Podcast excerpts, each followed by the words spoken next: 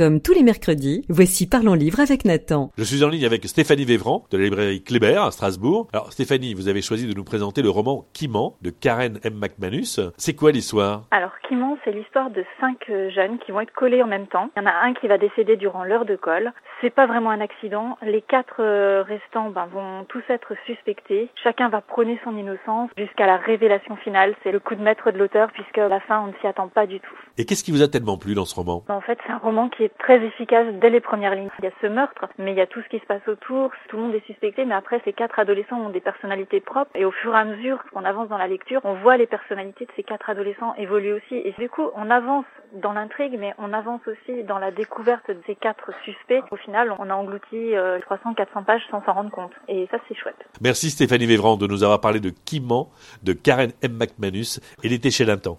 Au revoir. Et rendez-vous mercredi prochain pour découvrir un nouveau livre jeunesse avec Nathan.